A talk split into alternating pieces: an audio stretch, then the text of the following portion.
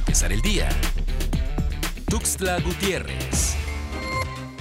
La Secretaría de Educación en Chiapas publicó una guía de orientación para la reapertura de escuelas ante la presencia del COVID-19. Esta guía consistente en nueve intervenciones en las que se involucran padres de familia, docentes y personal de escuelas es para protección de los niños y niñas al momento de regresar a clases.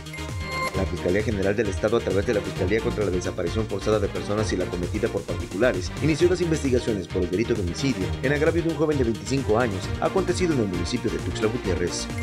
Desde que dio inicio la pandemia por COVID-19, dependencias gubernamentales han suspendido actividades, y aunque el Poder Judicial anunció que sus actividades no se detendrían por la contingencia, el proceso electoral dejó en claro que no es así, ya que 26 deudores alimenticios no han recibido sentencia y son candidatos que aparecerán en las boletas electorales, porque los jueces no resuelven las demandas de sus dependientes económicos.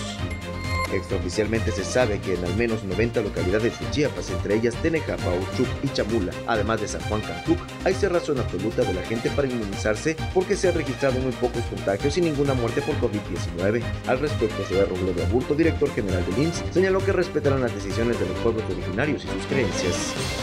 En las últimas horas se notificaron 23 contagios de COVID-19 sin defunciones por esta enfermedad, informa la Secretaría de Salud del Estado. Afortunadamente, en las últimas 24 horas la entidad no registró ninguna defunción por esta enfermedad.